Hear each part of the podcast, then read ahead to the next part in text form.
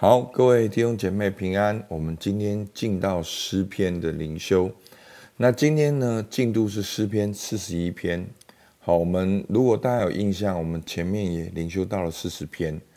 那我们透过诗篇呢，我们学习诗人跟神的互动，那个真实的祷告、敬拜，好真实的呼求，甚至有的时候真实的抱怨，向神倾心吐意。然后我们在当中也学习不同的属灵操练，来帮助我们在生活中经历到神的同在。那今天四十一篇的主题呢，是神搭救困苦被欺压的人。好，我们先看诗篇啊，四十一篇的一到三节。眷顾贫穷的人有福了，他遭难的日子，耶和华必搭救他。耶和华必保全他，使他存活，他必在地上享福。求你不要把他交给仇敌，遂其所愿。他病重在他，耶和华必扶持他。他在病中，你必给他铺床。好，诶，我觉得今天很特别哈。他说眷顾贫穷的人有福了。其实眷顾贫穷的呢，也是一种属灵的操练。因为眷顾贫穷是彰显神的属性，透过实际的行动，用上帝给你的恩赐去祝福有需要的人。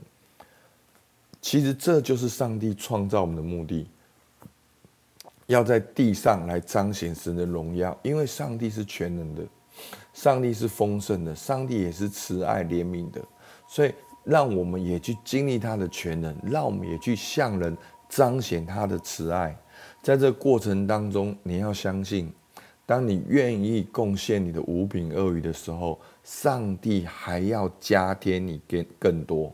好，有给人的就有给你的，所以后面说什么呢？第二节，耶和华必保全他。那他是谁？就是眷顾贫穷的人。耶和华必保全他。然后呢，后面说什么呢？他必使他存活。他在，他必在地上享福。求你不要把他交给仇敌。好，第三节，他病重在他，耶和华必扶持他。他在病中，你必给他铺床。所以呢，当你顺着神的属性去发挥的时候，神必保全你，你必在地上享福，你必经历扶持，你上帝必给你铺床。让我们活在神的庇的里面，虽然生活起起伏伏，但是我们要活在神的保护、神的确定的里面。好，我们看到第二段呢，好，第四节，好，第二段呢是诗人求神连续因他的仇敌议论谋害他。第四节，我曾说耶和华，求你连续我，医治我，因为我得罪了你。其实我们看上下文不太清楚诗人到底得罪了什么。好，但是我们先画一个问号。我们先来看第五节。好，第五节到第九节，诗人说：“我的仇敌用恶言议论我说，他几时死，他的名才灭亡呢？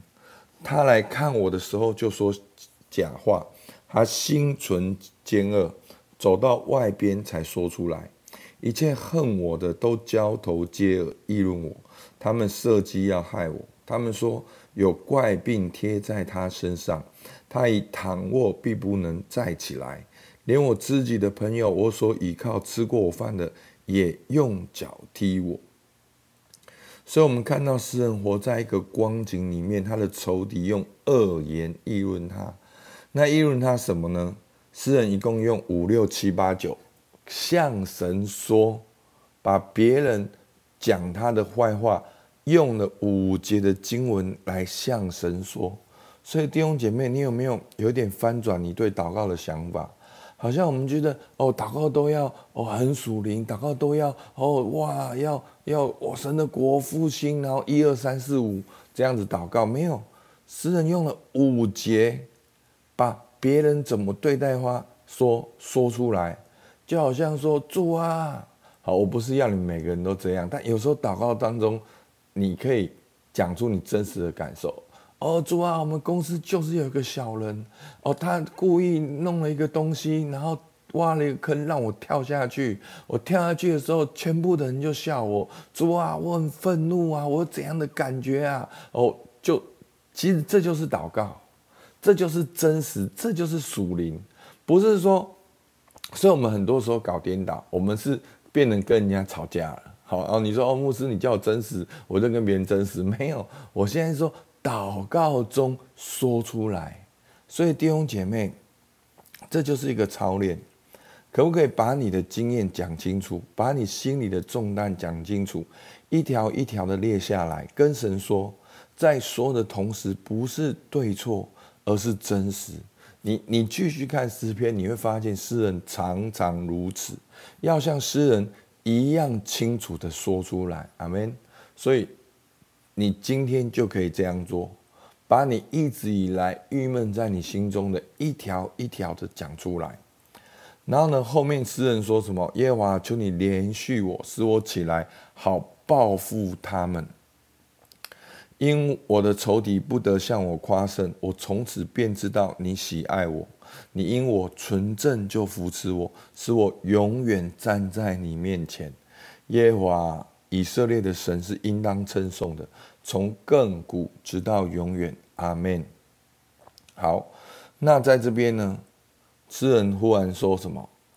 耶和华，求你怜恤我，使我起来，好报复他们，好像去报复那些的仇敌，要报复那些议论他的人。如果你这样子跟我们这样看诗篇下，你会发现。有时候诗人所谓的报复，我不是说都是这样。好，有的时候诗人所谓的报复，就是让他的心转向神，不因仇敌的工作失去平安，能够继续在神的殿中敬拜、喜乐歌唱，这就是一个报复。这世界发生所有的事情，目的就是要我们转向神，要我们背离神，要我们。离开神，做出跟神属性不一样的。那对这个世界最好的报复，就是我已经决定要跟随耶稣，永不回头，永不回头。所以这就是诗人其中一个报复。在诗篇二十七篇第六节说：“现在我得以昂首，高过四面的仇敌。”我要在他帐幕里欢然献祭，我要唱诗歌颂耶和华。所以弟兄姐妹，这就是一个敬拜赞美的态度。那最后呢，我会觉得是今天的经文一个很重要的。好，十二节他说什么？你因我的纯正就扶持我，使我永远站立在你面前。好。我们可以看到，今天经文仿佛就是诗人从神窟到神位。一开始呢，诗人呢，他是受到仇敌的攻击，赶到神窟，但是一步步走向神，知道神要因为他的纯正而扶持他。好，其实纯正并不只是讲到你的行为是正直的哦，你这个人的哦品德很完美。其实纯正最主要的是纯全正直，是你的内心里里外外对的神是一致的，是你一种对着上帝的心。所以神看人不像人看人，耶和华不是看外貌，乃是看见人的内心。所以上帝拣选大卫，所以所以弟兄姐妹，你没有办法去现在去改变你的环境。但是你可以决定你的内心是纯全正直向着神的，而神要因为你的纯正就扶持你，使你永远站立在神面前。在神面前做什么？耶和华以色列神是应当称颂的，从亘古直到永远。阿门，阿门。所以求主帮助我们。你现在。我们一起来默想，你现在正面临哪些的挑战？你可否向神倾心吐意？这段过程是很重要的，弟兄姐妹，你的经验是很重要的。上帝看重你，跟神讲一讲你最近发生的事情，你很苦，你受到很多的压迫，你说出来，一二三四五六七，上帝都听见。我告诉你，在说的过程中，神就要把你从第四节，我曾说耶和华，求你怜恤我，医治我，因为我得罪了你。所以这样大家看到没有？诗人在被议论的过程中，他心里面也是昏暗的，是神枯的，是感觉跟神隔离的。但他一直真实的祷告，祷告，祷告，到最后，你因纯正就我的纯正就扶持我，使我永远站立在你的面前。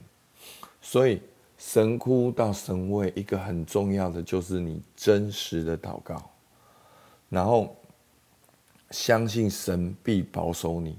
如果现在你相信神必保守你，现在的你可以做什么？如果现在你担心的是，你祷告的是上帝都必保守你，你现在可以怎样来回应神？好不好？我们就一起来祷告。主，我们感谢你，让我们今天看到诗人在你面前真实的祷告，真实的呼求。以至于他能够从心里面感觉远离你，到现在能够哦知道说你因为他的纯正就扶持他。